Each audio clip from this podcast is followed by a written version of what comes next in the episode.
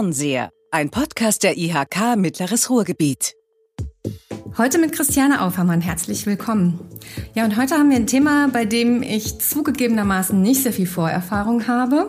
Wir sprechen über Geothermie.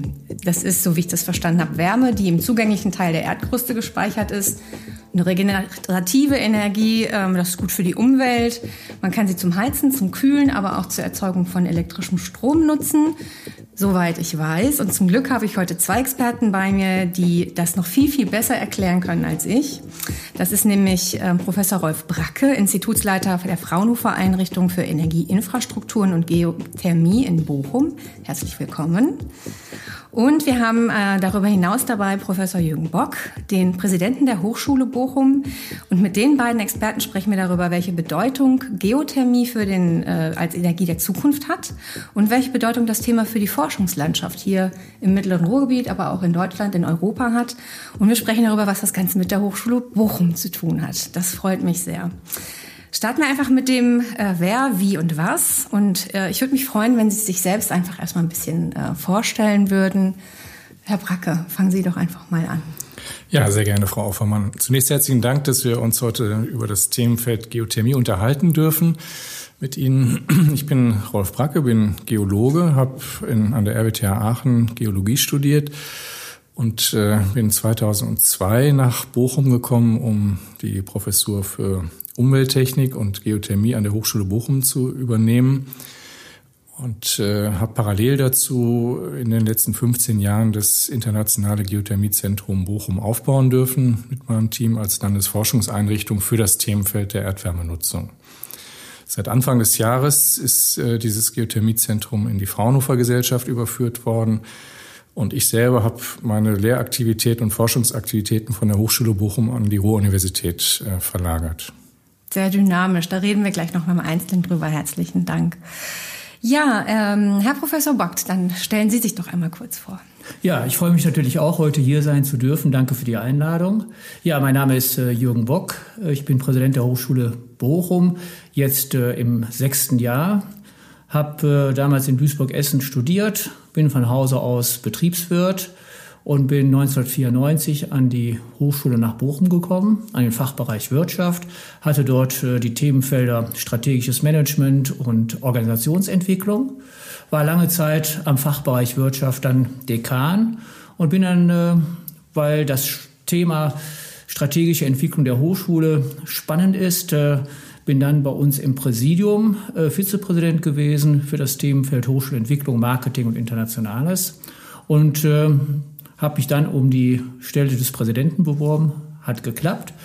Und äh, ja, wir sind äh, mit der Hochschule ja zum jetzigen Zeitpunkt in einem spannenden Veränderungsprozess, so muss man es wirklich äh, bezeichnen. Und vielleicht haben wir ja gleich noch Gelegenheit, so über diesen digitalen Umbruch, der sich bei uns vollzieht, noch etwas ausführlicher zu sprechen. Ja, sehr gerne. Digitaler Umbruch, das ist sicherlich auch Corona-bedingt momentan ein sehr starkes Stichwort. Wie sieht's da bei Ihnen aus? Sind noch Studenten vor Ort oder alles virtuell? Ja, im Moment ist es schon eine, ja, wie soll ich sagen, eigenartige Atmosphäre, wenn Sie zu unserer Hochschule kommen. Man sieht kaum Studierende. Äh, wir haben ja schon das äh, letzte Sommersemester überwiegend digital gestalten müssen. Und daran hat sich leider nichts verändert. Wir wollten eigentlich gerade unsere Erstsemester mit einer tollen Erstsemesterfeier begrüßen. Äh, wir hatten vorgehabt, das Ganze im Stadion vom VfL Bochum zu machen, musste dann abgesagt werden und auch das Wintersemester findet überwiegend ähm, digital statt. Ich würde mal sagen zu 90, 95 Prozent. Die Studierenden, die da sind, äh, sind Studierende, die äh, in den Laboren ähm, arbeiten, Laborpraktika machen müssen. Das sind Dinge, die kann man nicht äh, digital ähm, gestalten. Aber wie gesagt, das sind maximal fünf Prozent. Und wenn Sie hm. durch unsere Mensa gehen, auch das ist ähm, eine eigenartige Atmosphäre. Normalerweise werden da pro Tag mehrere tausend Essen ausgegeben. Und jetzt sind es gerade mal 40, 50. Und da sind schon die Essen der Mitarbeiter mit drin. Also äh, eine wirkliche Herausforderung für uns als Hochschule. Wir sind eine Präsenzhochschule, wir wollen auch Präsenzhochschule bleiben, aber das Wintersemester wird, wie gesagt, zum überwiegenden Maße digital durchgeführt werden müssen. Hm, kann man die ähm, Inhalte oder die Fachbereiche oder die Themen der Hochschule Bochum in drei Sätzen zusammenfassen? Ist wahrscheinlich eine Herausforderung. Also ich werde es versuchen. Also ähm, die Hochschule Bochum ähm, setzt sich aus sechs Fachbereichen zusammen. Wir haben bei uns die Architekten, wir haben die Bau- und Umweltingenieure, wir haben als einzige Fachhochschule in Nordrhein-Westfalen die Geodäten, also die Vermesser. Wir haben dann als großen Fachbereich den Fachbereich Wirtschaft, da sind fast ein Drittel unserer Studierenden, haben dann den Bereich Elektrotechnik, Informatik und die Maschinenbauer und Mechatroniker. Wir haben einen zweiten Standort in Felbert-Heidingenhaus. Ähm, da haben wir nochmal so knapp 100 Studierende und äh, in Bochum haben wir jetzt insgesamt so die Schwelle von 8000 Studierenden jetzt überschritten. Wir sind auch, das muss man sagen, jetzt auch im Wintersemester, wir sind äh, voll. Wir haben unsere Zielzahlen äh, nicht nur erreicht, wir haben sie äh, überschritten. Und gerade so im, im Masterbereich haben wir eine sehr, sehr starke Nachfrage nach unseren Angeboten. Und Geothermie ist eine, eine Erfolgsdisziplin. Ähm, erzählen Sie doch mal, wie es mit dem Thema losging an der Hochschule. Ja, also äh, Rolf Bracker hat ja gerade äh, schon kurz ausgeführt. Ähm, die Geschichte der Geothermie begleitet uns jetzt seit äh, 15 Jahren und äh, wir mussten an der Hochschule feststellen, ähm, dass äh, dieser Bereich sich immer weiter entwickelt hat ähm, und sich aus diesen Anfangsimpulsen ein wirklich ähm, forschungsstarkes Institut entwickelt hat. Also man muss auch dazu sagen, das forschungsstärkste Institut unserer Hochschule. Und äh, Daraus ergab sich letztendlich die Frage, wie wir die weitere Entwicklung dieses, ähm, dieses Institutes, wie wir die sicherstellen können. Denn vieles von dem, was gelaufen ist, oder das meiste von dem, was gelaufen ist, äh, war im Rahmen von Projektaktivitäten. Und Sie wissen das, Projektaktivitäten ähm, sind immer der Befristung von, von Arbeitsverträgen ausgesetzt. Also wir hatten dann also, äh, ich glaube, äh, in der Endphase knapp 50 Mitarbeiterinnen und Mitarbeitern in diesem Institut. Äh, eine sehr, sehr schlanke Struktur, keine festen Abteilungen. Und da war wirklich die Frage, wie gehen wir mit dem Thema zukünftig um? Und äh, Rolf Bracke und ich haben uns äh, sehr frühzeitig äh, zusammengesetzt und überlegt, äh, wie kann eine weitere Entwicklung auch außerhalb der Hochschule stattfinden. Und das passierte dann ähm, mit der Fraunhofer Gesellschaft, ist das richtig? Das passierte dann äh, mit, der, mit der Fraunhofer Gesellschaft. Äh, es war aber ein Prozess, der im Vorfeld auch mit unserem Wissenschaftsministerium so andiskutiert worden ist, weil wir uns überlegt haben, welche grundsätzlichen Möglichkeiten gibt es. Und äh, die Fraunhofer Welt war dann eine der Möglichkeiten, die dann also auch äh, zum Erfolg geführt hat. Ja. Ähm, erzählen Sie doch mal, Herr Professor Bracke, ähm, wie das jetzt funktioniert ist, wie es dann zu einem ähm, Zentrum geworden ist der Fraunhofer Gesellschaft. Ja, also wie Jürgen Bock schon sagt, wir mussten irgendwann äh, die Entscheidung fällen, das Geothermiezentrum zu verstetigen und eine, eine Heimat für dieses Geothermiezentrum zu finden, was äh, nach Möglichkeit auch in der Forschungslandschaft dauerhaft verankert sein kann, und zwar in der außeruniversitären Forschungslandschaft. Und da gab es äh, mehrere Möglichkeiten. Äh, aufgrund der Tatsache, dass wir eigentlich immer Anwendungsforschung gemacht haben und dass wir sehr dicht am Markt gewesen sind, hat sich eigentlich sehr schnell herausgestellt, dass die Fraunhofer Gesellschaft als die größte europäische Forschungsgesellschaft für Anwendungsforschung ein, ein guter Hafen für uns wäre. Und dann kamen ein paar glückliche Zufälle zusammen, nämlich äh, insbesondere, dass die Große Koalition in Berlin für diese Legislaturperiode die Gründung eines neuen Fraunhofer Instituts in den Koalitionsvertrag geschrieben hat und dass die Fraunhofer Gesellschaft bei der Sichtung der Forschungslandkarte ähm, herausgearbeitet hat, dass Geothermie in der Anwendungsforschung innerhalb der Fraunhofer Gesellschaft noch fehlte. Und parallel dazu hat man sich die Frage gestellt, wie denn dieser Prozess der Dekarbonisierung der Energiesysteme, also raus aus der Kohle, Braunkohleverbrennung, Steinkohleverbrennung, perspektivisch äh, raus aus der Verbrennung von Erdgas, äh, wie die Energiesysteme der Zukunft aussehen müssen und wie dieser Transformationsprozess aussehen muss. Und da kam dann heraus, Einmal die Geothermie fehlt als äh, Technologie auf der Erzeugerseite und die Umstellung der Energiesysteme, also der Wärmenetze, der Fernwärmenetze, der Stromnetze, der Gasnetze und der Speichertechnologien fehlte auch auf der Forschungslandkarte, zumindest innerhalb von Fraunhofer.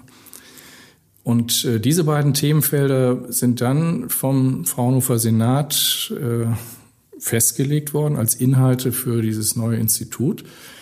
Und äh, dann mit dem Standort Bochum und dem Geothermiezentrum als schon eine entwickelte Säule hat man sich dann äh, mit der Landesregierung abgestimmt und äh, hat äh, die Verhandlungen dahingehend geführt, dass Bochum jetzt der Standort, der erste Standort innerhalb äh, dieses neuen Instituts wird und auch der Hauptstandort mit der Ansiedlung der Verwaltung und der gesamten Forschungsinfrastruktur. Also kann ich das ganz vereinfacht vielleicht mir so vorstellen, die Fraunhofer Gesellschaft hat äh, das Thema als ein Zukunftsthema äh, erkannt, hat gesehen, dass sie es im Portfolio noch nicht hat. Und dann kam man eigentlich an Bochum nicht mehr vorbei. Ist das, das richtig? Ich glaube, das kann man so sagen, dass Bochum sich in den letzten 10, 15 Jahren zu einem Hotspot der Geothermieforschung nicht nur national, sondern auch international entwickelt hat. Und das war dann damit auch eine der ersten Adressen, mit der zu sprechen war, wenn man das Themenfeld Geothermie in Fraunhofer dann äh, einbinden wollte. Ja. Aber dann lassen wir uns doch noch mal ein bisschen eintauchen in das Thema mit dem Wieso, Weshalb, Warum. Ähm, wir haben noch gar nicht so genau darüber gesprochen, nur mit meinen sehr einfachen Worten. Was ist denn genau Geothermie? Auch bitte sehr kurz und sehr prägnant. ja, also Geothermie unter Geothermie äh, bezeichnet man den natürlichen Wärmestrom aus dem Inneren der Erde in das Weltall. Also so kann man es ganz einfach zusammenfassen. Die Erde selber ist ja ein, ein Glutball. 99 äh, Prozent unseres Planeten besteht aus Temperaturen über 1000 Grad. Und äh, der Erdkern und der Erdmantel äh, hat deutlich höhere Temperaturen und die Erdkruste ist, äh, schwimmt da drauf, wie auf, auf dieser mehr oder weniger zähflüssigen, äh, auf dem mehr, mehr oder weniger zähflüssigen Erdmantel. Das heißt, diese dünne Haut, die unseren Planeten schützt, mit nur fünf oder 50 bis 50 Kilometer dicken Krustenmaterial, äh, ist die Transferstelle für den Wärmestrom aus dem Erdinneren in, den, in, das, Erd, in, in das All. Ja. Und äh, dann kann ich, äh, wenn ich quasi tief genug bohre, kann ich mir das dann zunutze machen. Oh ja, ähm, Sie können sich das gut zunutze machen. Äh, Sie brauchen gar nicht so tief zu bohren. In einzelnen Bereichen auf der Erde kommt die also diese hohe Temperatur ja direkt an die Oberfläche, also in den vulkanischen Gegend, Gegenden dieser Erde oder im Bereich der Plattengrenzen. Äh, mitten auf den Kontinenten, so wie bei uns, muss man dann ein bisschen tiefer bohren. Ähm, Sie haben hier Temperaturzunahmen von irgendwas zwischen 30 und 40 Grad pro 1000 Meter.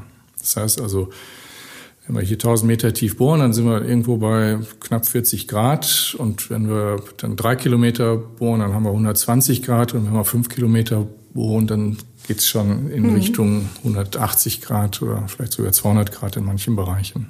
Und muss ich mir das stark vereinfacht dann echt einfach so vorstellen, man legt dann sozusagen ein, eine Leitung, eine, eine Leitung und versucht dann die Wärme entsprechend zu nutzen oder ist das zu vereinfacht?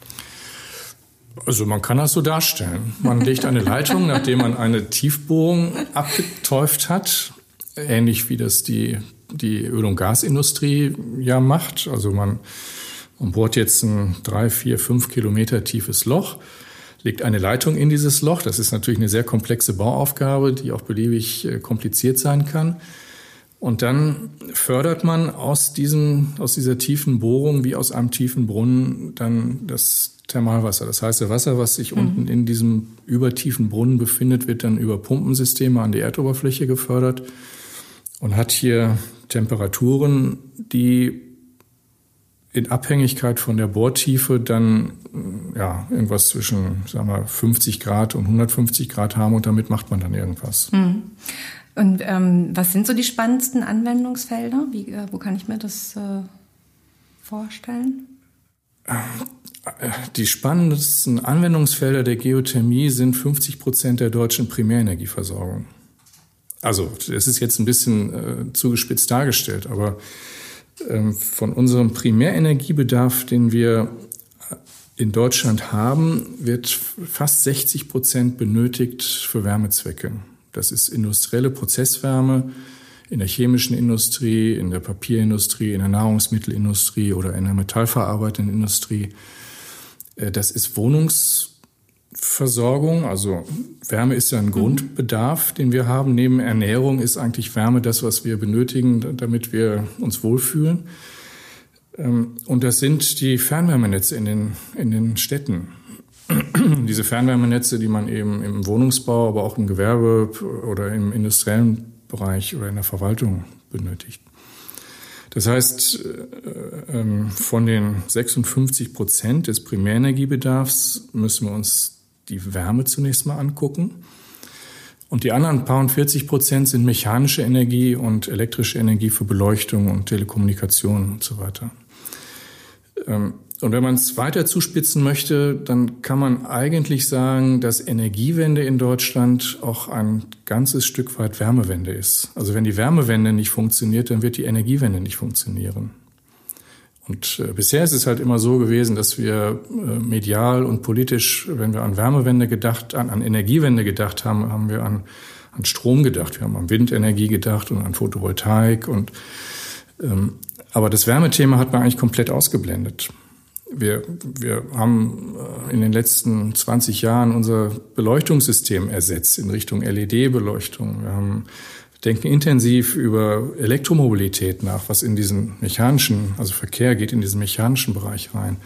Aber was komplett außen vor bleibt, ist das ganze Thema Wärme. Und äh, hier gilt es jetzt äh, anzusetzen, und zwar sehr schnell anzusetzen, um die Wärme, die überwiegend aus den großen fossilen Kraftwerkstrukturen kommt oder aus der Verbrennung von Erdgas kommt, dass diese Wärme jetzt ersetzt werden muss.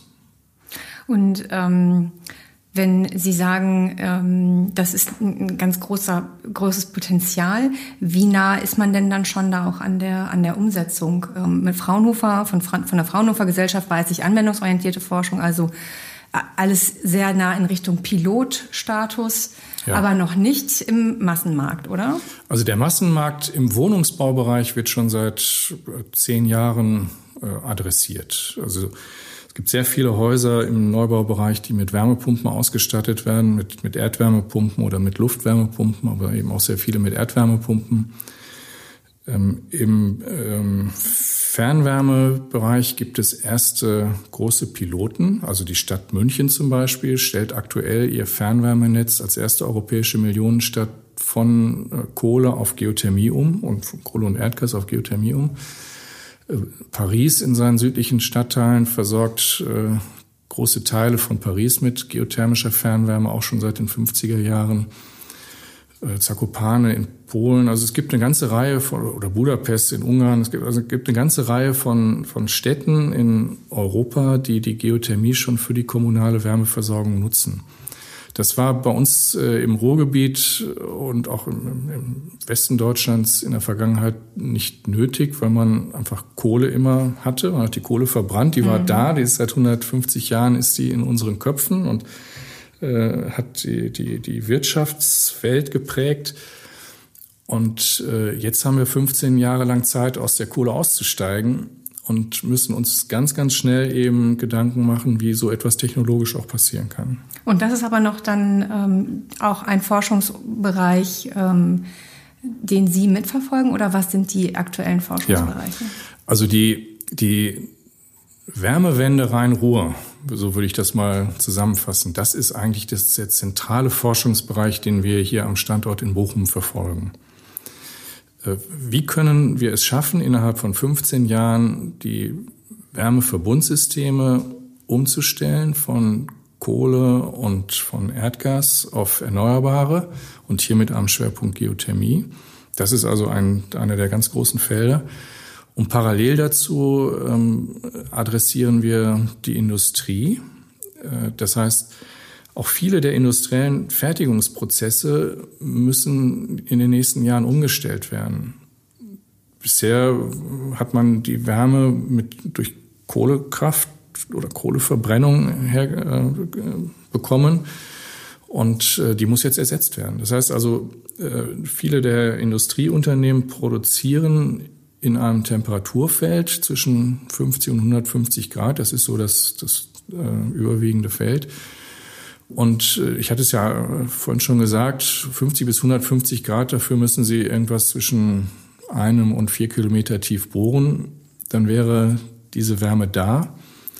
Und das gilt es jetzt in den nächsten Jahren äh, zu machen, dass man eben sich die Potenziale auf der einen Seite anguckt, dass man sich den Bedarf in dieser Industrieregion auf der anderen Seite anguckt und das dann versucht übereinander zu bringen.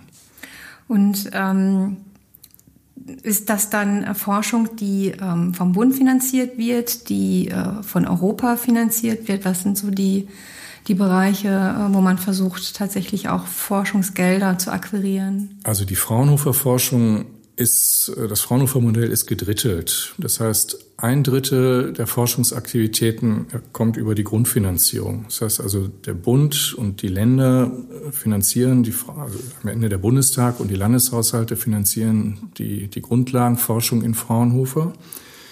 Ein Drittel sind äh, öffentliche Forschungsprogramme, Bundesprogramme, Landesprogramme und europäische Programme. Und ein Drittel ist Industrieforschung.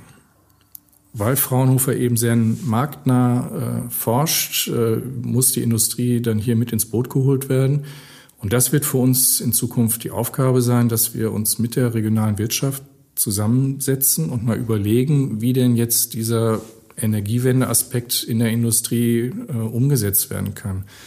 Und nicht nur, dass nicht nur auf der Nutzerseite, also nicht nur die Stadtwerke, die jetzt in Zukunft ihre Fernwärmenetze umstellen müssen, sondern auch auf der Technologieseite. Also wenn in Zukunft weniger Kernkraftwerke und weniger Kohlekraftwerke benötigt werden, dann müssen auch die Komponentenhersteller, die, die thermodynamischen Wandler, die Mess- und Regeltechnik, die Pumpen, die Rohrleitung, all das, was in so einer großen Kraftwerkstruktur benötigt wird, wird ja in Zukunft nicht mehr in diese alten fossilen Kraftwerkstrukturen gehen, sondern auch die müssen sich ihre Märkte neu suchen und neu erfinden. Und diesen Unternehmen aus der Energietechnologienbranche, aus der Bergbauzulieferbranche, denen wollen wir helfen, auf diesem Weg jetzt äh, der Energiewende dann auch mitzugehen. Ja, also das heißt, ähm, da ist ja auch dann entsprechend ein sehr großes Anwendungsfeld, wo Arbeitsplätze gesichert werden, dadurch, dass neue Technologien entwickelt werden und ähm, wo sich ähm, die neuen Generationen sozusagen ähm, entsprechend auf den Weg machen müssen, sich weiterzuentwickeln äh, für die Wärmewende. Da werden ja auch neue Produkte notwendig. Und da helfen Sie sozusagen den Unternehmen, neue Produkte zu entwickeln oder ihre Produkte weiterzuentwickeln. Genau. Die Wärme die, oder die Energie, die fällt ja in diesem Fall nicht vom, alleine vom Himmel oder kommt alleine aus der Erde, sondern hierfür wird äh, Ingenieurs-Know-how und äh, wirtschaftswissenschaftliches, naturwissenschaftliches Know-how benötigt. Das heißt, äh, mit jedem mit jeder Kilowattstunde oder Megawattstunde erzeugter Energie aus erneuerbaren Energien und jetzt aus dem Bereich der Geothermie zum Beispiel, muss Technologie bereitgestellt werden und diese Technologie muss zunächst mal entwickelt werden, sie muss eingebunden werden. Und man kann eigentlich sagen, dass mit jedem Arbeitsplatz, der in den fossilen Energien wegfällt, mal mindestens ein neuer Arbeitsplatz, wenn nicht mehr, im Bereich der Erneuerbaren entsteht, weil das ja auch ein Exportthema ist. Also Deutschland ist ja schon sehr weit in äh, diesen Bereichen. Äh, das heißt also, auch unsere heimische Industrie, wenn sie sich umstellt, es werden auch neue Firmen natürlich entstehen in diesem Markt, aber die Unternehmen, die sich jetzt auch umstellen, werden ähm, einen guten Teil ihrer Arbeitsplätze erhalten können und neue werden dazukommen, weil sie einfach sich mit diesen neuen Themenfeldern auseinandersetzen werden. Es entsteht einen schlichten Bedarf an Techniken, an Arbeitsplätzen und äh, den versuchen wir entsprechend mitzudecken und zu unterstützen. Ist das dann auch der Grund, warum ähm, Bochum als Standort so ähm, interessant war? Also wenn ich an, Sie haben ja auch den Satz geprägt vom Kohlebergbau zum Wärmebergbau, ähm, weil hier auch viele Produzenten in, der, äh, in, der, in dem Bereich sitzen. Ähm, oder wie kam es zu dem Standort Bochum? Ja, das war sicherlich am Anfang auch eine politische Entscheidung, als wir vor 15 Jahren hier angesiedelt wurden. Aber ich könnte mir eigentlich keinen besseren Platz vorstellen als Bochum für dieses Themenfeld der Geothermie. Weil nicht nur in Bochum, sondern in der gesamten Region äh, sich über 100 Jahre lang Bergbautechnik, Energietechnik, äh, Kompetenz angesiedelt hat. Es sind Tausende, Zehntausende von Arbeitsplätzen gibt es hier in diesen Bereichen.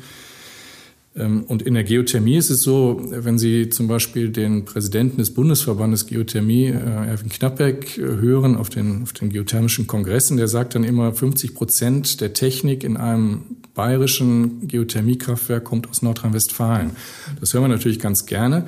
Und das zeigt aber auch, äh, dass wir in vielen Bereichen schon Marktführer hier in der Region haben. Und zwar jetzt nicht nur, um Technik nach Bayern zu liefern, sondern das sind Marktführer weltweit, die also im, im Bereich der, der, des kalten Endes, der Kühlungstechnik oder der Turbinentechnik äh, rund um die Erde dann eben auch diese Technik ausliefern. Und äh, dafür, oder in der Bohrtechnik, also Pumpentechnologie. Mhm. Also ganz, ganz viele Branchen äh, sind bereits in diesem Themenfeld tätig und das wollen wir versuchen weiter auszurollen. Also ich möchte das nur noch mal wiederholen. Ähm, wir sind Marktführer, was die technischen ähm, Anwendungen in diesem Bereich angeht. Ist das richtig? Also in, nicht überall, aber in, in einigen Feldern gibt es Markt, sind die Marktführer im Bereich der geothermischen Technologien hier im Ruhrgebiet angesiedelt. Glauben Sie, dass, ähm, dass das genug Menschen wissen? Ich glaube, das wissen viel zu wenig Menschen. Ja. Also ich glaube, dass das ein Thema ist, wie die, die, die Potenziale der Geothermie sowieso viel zu wenig ja. Menschen wissen. Weil, wie gesagt, in der Vergangenheit hat man sich mit den niedrig hängenden Früchten beschäftigt. Man hat, wenn man über erneuerbare Energien gesprochen hat, sich mit Wind- und Solarenergie auseinandergesetzt. Aber diese ganze, das ganze Wärmethema ist eigentlich nie adressiert worden. Also nicht in dem Maße, wie es nötig, nötig gewesen wäre. Und jetzt erst mit dem Kohleausstieg äh, wird es sehr offenkundig, dass wir hier ganz schnell und ganz dringend auch nachjustieren müssen. Aber ähm, dann habe ich das jetzt wirklich so verstanden. Wir hatten ja vorhin gesagt, dass Wärmeenergie eigentlich das wichtigste Thema ist, dass wir hier äh, schon sehr viele äh, technologische äh, Marktführer haben in dem Bereich. Also das ist ja eigentlich für die Zukunft eine totale Erfolgsdisziplin. Und der Markt, wir wissen, der Markt muss sich umstellen, wir müssen uns verändern. Ähm, das heißt, eigentlich ist das ja eines der super neuen Erfolgskapitel äh, vom Ruhrgebiet. Warum weiß das denn keiner? Das verstehe lass, ich gar lass uns vielleicht mal in 15 Jahren über Erfolg sprechen. Also vielleicht äh, reden wir jetzt erstmal über Potenziale. Ja. Also wir, wir wissen, dass wir ein richtig dickes Brett zu bohren haben in den nächsten 15, 20 Jahren. Wir wissen, dass wir sehr viel Kompetenz hier in der Region angesiedelt haben und äh, wir wissen auf der anderen Seite, dass einfach der Bedarf äh, dramatisch wachsen wird. Und das muss man jetzt zusammenbringen. Also man muss die Politik zusammenbringen, die Wissenschaft und die Gesellschaft, damit daraus auch eine, eine Geschichte wird. Ja. Ja, und ich, ich finde den Satz vom Kohlebergbau zum Wärmebergbau eigentlich auch für unsere Region extrem schön. Ja.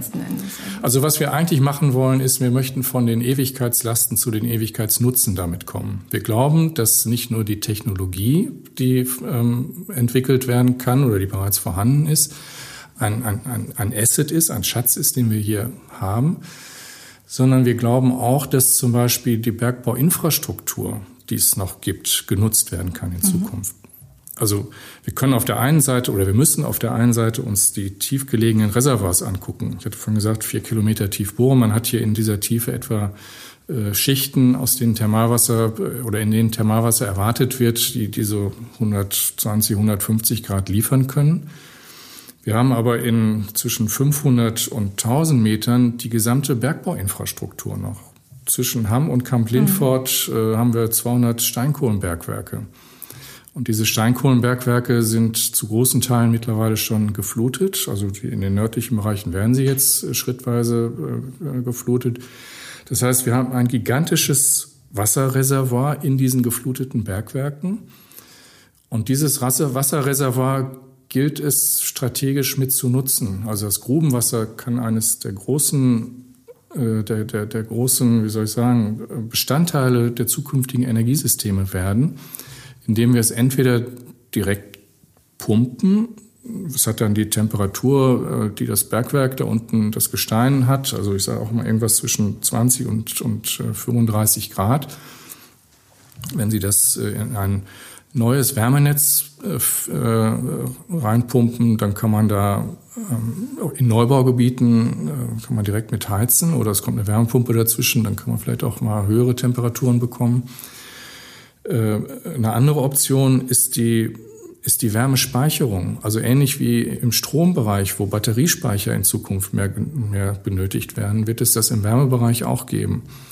Und wenn man das Grubenwasser als Wärmespeicher ausbaut, indem man zum Beispiel in den Sommermonaten nicht benötigte industrielle Abwärme dort einspeichert oder Abwärme aus Solaranlagen, dann können Sie damit mit, mit einem aufgewärmten Grubenwasser und Hochtemperaturwärmepumpen in Zukunft in die Bestandsnetze, in die Fernwärmenetze einspeisen. Also die, die großen Fernwärmenetze, die wir hier im Ruhrgebiet haben, in den Städten, die werden mit irgendwas zwischen 90 und 110 Grad Temperatur betrieben. Und wenn wir keine Kohle mehr haben, die verbrannt wird, um diese Temperatur bereitzustellen, müssen wir jetzt eben neue Quellen ja. finden. Und das können unter anderem eben auch die Grubenwässer sein, ja. indem man das Grubenwasser also in die alten Bergwerke reinbohrt, das Grubenwasser fördert und mit Hochtemperatur Wärmepumpen dann diese 100 Grad Fernwärmenetztemperatur macht. Ja. Aber genau hier würde ich auch gerne einmal nochmal nachfragen. Bei uns heißt dieses Kapitel immer Tacheles. Ähm, wir haben äh, bei uns bieten wir unseren Unternehmen einen Trendmanager an. Äh, das ist eine Datenbank, wo äh, Innovationsbeispiele äh, dabei sind. Und da habe ich mal einfach Geothermie als Stichwort eingegeben. Dann werden mir Tre äh, Themenkomplexe wie Clean Tech und Energy Harvesting äh, sozusagen auch dargestellt. Ähm, wie clean ist denn aber Geothermie tatsächlich? Weil ich, ich denke dann auch an Bergbauschäden. Ähm, kann das da auch passieren? Also zunächst erstmal ist Geothermie von allen geogenen Energieträgern mit Abstand die sicherste, der sicherste Energieträger. Also, wenn man sich jetzt mal die Geschichte der Nutzung von Energierohstoffen aus dem Untergrund anguckt, dann begann das mit der Kohle. Wir haben Schäden an Leib und Leben über 150 Jahre Kohle, Steinkohleproduktion gehabt. Also hohe Schäden. Viele, viele Menschenleben sind dabei zu, oder Menschen sind dabei zu Schaden gekommen. Das Gleiche gilt für, für die Erdgasnutzung, ja, also von der Förderung bis hin zum, äh, bis zum Endkunden. Jedes Jahr ähm, gibt es Explosionen in, von Häusern, weil aufgrund von undichten Erdgasleitungen, wo Menschen zu Schaden kommen. Im Bereich der kernenergetischen Nutzung gibt es große stellen, also müssen wir nicht drüber, ja. nicht drüber diskutieren. Das heißt, äh, wenn wir, wenn wir die dreimal uns angucken, dann sind das sehr hohe volkswirtschaftliche und persönliche Schäden, die in der Vergangenheit mit der Nutzung von Energierohstoffen aus dem Untergrund verbunden sind. Mit der Geothermie gibt es das gar nicht. Es gibt keinen nachgewiesenen Fall bisher weltweit, dass jemand durch eine durch die Nutzung von geothermischen, geothermischer Energie zu tatsächlich das Leben verloren hat. Äh, es gibt bestimmt äh, bohrtechnische Prozesse, wo jemand mal zu Schaden gekommen ist. Das ist aber bei jedem industriellen Prozess der Fall.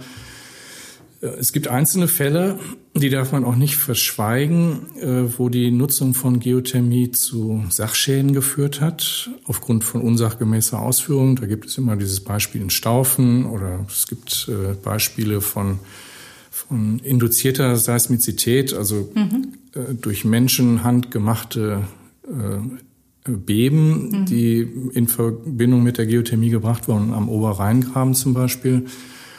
Ähm, aber all das ist, äh, muss auch wieder in Relation gesetzt werden. Denn ähm, man muss dazu wissen, dort, wo das geschehen ist, ähm, ist die Erde schlicht gespannt. Es entstehen, man hat äh, jeden Tag Hunderte oder Tausende ja, Hunderte, Tausende vielleicht nicht, aber über ein Jahr betrachtet an natürlichen Beben, weil die Erde einfach ständig sich bewegt.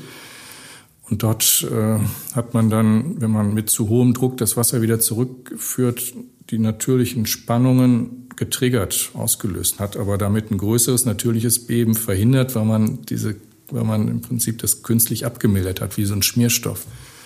Das sind einzelne Bereiche, in denen das in der Vergangenheit in Deutschland passiert ist insbesondere am Oberrheingraben. Äh, in anderen Bereichen ist die Erde ruhig, da ist das nicht zu erwarten. Also das Ruhrgebiet ist äh, tektonisch ruhig, also hier ist es ist keine, keine natürliche Erdbebenzone. Und in anderen Bereichen auf der Erde ist man sogar froh darüber. Also in, auf Island oder Neuseeland oder in Kalifornien, da ist man sehr froh darüber, äh, weil da ist, man kennt das einfach aus dem täglichen Umfeld. Also das muss man in Relation setzen, diese, diese Chancen und die Risiken. Ähm, wir sehen die Risiken als handhabbar an oder auch im Zweifelsfalle sogar als gar nicht vorhanden. Das muss man im Einzelfall tatsächlich betrachten. Und wir sehen aber die Chancen als eine einfach ja. erheblich größer an. Also halten wir nochmal fest. Ähm, hat unheimlich viel Potenzial, die Geothermie, ähm, für die Wärmewende, um tatsächlich nachhaltig was ähm, äh, den größten Anteil im Energiemix äh, beizutragen. Ähm, hat unheimlich viel Potenzial, was die Wirtschaftskraft angeht. Ähm, Arbeitsplätze, Produkte für den Standort Deutschland zu sichern, also ein Zukunftsthema zu werden und ist auch noch mit einer der sichersten ähm, Energienutzungsmöglichkeiten letzten Endes. Korrekt? Ja, lass uns mal anfangen. Ja, das hört sich so an. Ähm, super spannend. Was ist denn dann das Szenario für die Geothermie in 2035, wenn wir mal jetzt Bilder malen? Ja, das äh, Extremszenario wie ist, ist sicherlich München, die dann sagen, bis dahin möchten wir unser gesamtes Fernwärmenetz als erste europäische Millionenstadt auf Geothermie umgestellt haben. Äh, wie weit dieses Szenario für die Rhein-Ruhr-Region gelten kann, muss jetzt ergründet werden. Also im Augenblick ist es rein spekulativ, weil äh, man hier nie bis in diese Tiefen von drei, vier Kilometern oder fünf Kilometern aus wirtschaftlichen Gründen geschaut hat. Also müssen jetzt die entsprechenden Programme aufgelegt werden, dass man das mal angeht. Die Landesregierung hat äh, jetzt einen Call, einen Aufruf gestartet, dass Machbarkeitsstudien gefördert werden für Städte und Stadtwerke, die ihre Netze umstellen wollen. Und das ist jetzt schon mal der erste Schritt. Mhm. Äh, ich glaube, dass das noch deutlich ausgebaut werden muss. Es gibt, der, Landtag hat es äh, über alle Fraktionen hinweg dann auch entsprechend äh, eingefordert von der Landesregierung. Und ähm, das muss jetzt sehr beherzt angegangen werden, weil man eben auch sehen muss, dass 15 Jahre im Bereich der Energiewirtschaft und der Energieinfrastrukturen äh, ganz schnell vorbei sind. Das ist ja, das sind ja Investitionen, die auf viele Jahrzehnte ausgelegt sind und jetzt werden die Investitionsentscheidungen gefällt, wie denn äh, in 2035 das Energiesystem aussehen soll. Also muss man jetzt ganz, ganz dringend hier dann auch eben in die Anwendungsforschung gehen und die Technologien mhm. marktreif machen oder den ja. Markt zur Verfügung stellen. Ja, äh, vielen Dank, dass ich äh, davon schon mal so viel lernen durfte. Das werden wir auch weiter begleiten und uns weiter anschauen. Ähm, Herr Professor Bock, dann kann ich Ihnen ja erstmal schon mal nur gratulieren, dass Geothermie so eine wahnsinnige Erfolgsgeschichte ist, die bei Ihnen gestartet hat sozusagen. Aber es ist ja nicht die einzige Erfolgsdisziplin der Hochschule Bochum. Ähm, über welche Themen machen wir denn die nächsten drei Podcast-Folgen? Ja, also vielleicht äh, zwei, drei Stichworte aufzugreifen, die Rolf Bracke gerade schon gesagt hat. Ne? Also ähm, das ist sicherlich für uns als Hochschule Bochum und auch für die Hochschulen für angewandte Wissenschaften äh, insgesamt gesehen ein großer Erfolg, der deutlich macht, ne, wie stark letztendlich die Hochschulen im Bereich angewandter Forschung sind. Also früher hat man ja immer gedacht, eine Fachhochschule, ja, die macht Lehre. Aber was jetzt deutlich wird und in den letzten Jahren immer deutlicher geworden ist, ist, äh, dass äh, wir im Bereich angewandter Forschung sehr, sehr stark sind. Äh, und das spiegelt sich jetzt ja auch wieder, dass die Hochschulen für angewandte Wissenschaften mit dem neuen Hochschulgesetz das Promotionsrecht bekommen haben und dass das Graduierteninstitut, was an unserer Hochschule angesiedelt ist, jetzt weiterentwickelt wird zu einem Promotionskolleg. Mit der Möglichkeit, dass ähm, Hochschulen für angewandte Wissenschaften eigene Promotionsverfahren durchführen können. Also ich glaube, das macht das schon mal wirklich sehr, sehr deutlich. Und ähm, dieses Thema der Nachhaltigkeit ist ja ein Bestandteil äh, unserer ähm, Nachhaltigkeitsstrategie, die wir als Hochschule auch haben. Das heißt, wir haben in den letzten Jahren sehr, sehr viel gemacht, um dieses Thema der Nachhaltigkeit äh, nach vorne zu bringen. Und äh, Nachhaltigkeit ist mittlerweile ein wesentliches Profilelement unserer Hochschule. Und wir waren auch die erste Hochschule deutschlandweit, die einen Bachelorstudiengang im Bereich nachhaltiger Entwicklung aufgelegt hat. Ein Bachelorstudiengang, der sehr, sehr gut nachgefragt wird. Jedes Jahr mehr als 100 Studierende, ne, die diesen Studiengang äh, wählen mittlerweile äh, konsekutiv weiterentwickelt mit entsprechenden äh, Masterangeboten. Ähm, das heißt, dieses Thema Nachhaltigkeit spiegelt sich bei uns in ganz unterschiedlichen Feldern wieder. Und bevor ich jetzt auf die Forschung komme, wo geht es da weiter hin?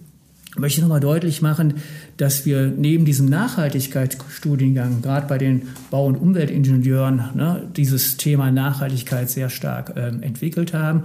Und jetzt eben war ja die Frage, wo kommen die Kompetenzen her?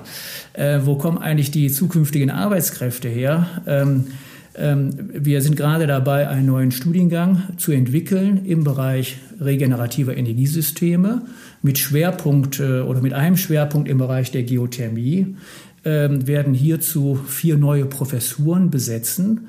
Und ähm, das äh, spiegelt dann auch die Zusammenarbeit mit dem Fraunhofer Institut wider, dass zwei dieser Professuren äh, gleichzeitig bei Fraunhofer eine Arbeitsgruppe dann übernehmen werden. Ähm, das heißt also auch hier ist diese Verbindung deutlich und wir leisten, glaube ich, damit also auch einen wesentlichen Beitrag, diesen Fachkräftebedarf, den es geben wird. Nicht nur im Bereich der Wissenschaft, sondern auch ne, im Bereich der, der Industrieunternehmen, der Energieunternehmen, hier diesen Fachkräftebedarf entsprechend zu sichern. Mit dem Thema der Nachhaltigkeit äh, angesprochen ähm, sind bei uns äh, sicherlich weitere Themen. Ähm, also Energie ist äh, ein Schwerpunktthema, äh, wo wir aber auch in den letzten Jahren sehr viel gemacht haben, wo wir also auch einen weiteren Forschungsschwerpunkt für uns sehen, ist der Bereich der Mobilität. Ähm, wir haben sehr viel Entwicklungsarbeit betrieben im Bereich der Elektromobilität. Äh, und dort, äh, das ist mittlerweile ja bekannt, ähm, unsere solargetriebenen Fahrzeuge ähm, die wir seit 20 Jahren bauen und äh, die sehr erfolgreich weltweit an äh, Wettbewerben teilgenommen haben. Also dieses Themenfeld der Mobilität werden wir ähm, weiter für uns als Hochschule aufbauen. Und äh, derzeit laufen ganz spannende Projekte auch gemeinsam mit den Stadtwerken. Da geht es um E-Roller, die solargetrieben, äh, die solarmäßig angetrieben werden. Also das sind äh, so Impulsprojekte, die wir weiter aus, ausweiten werden. Ähm, das Gleiche gilt aber auch im Bereich des Bauens. Also wir sind sehr innovativ aufgestellt, wenn es darum geht, ähm, äh, zukunftsfähiges Bauen äh, sicherzustellen durch die Verwendung von äh, äh innovativen Materialien. Ähm, also auch dieses Thema Bauen ist ein äh, Zukunftsthema äh, unserer, unserer Hochschule.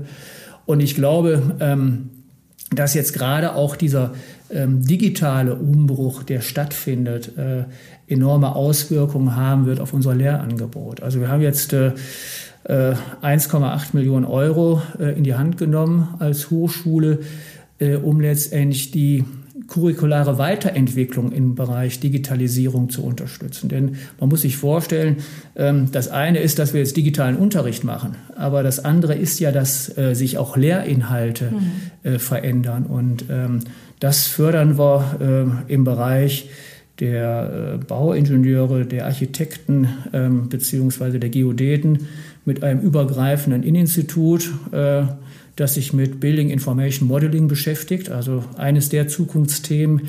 Äh, wir haben jetzt ein neues Institut, ein Institut entwickelt im Bereich künstliche Intelligenz, was auch fachbereichsübergreifend angesiedelt ist.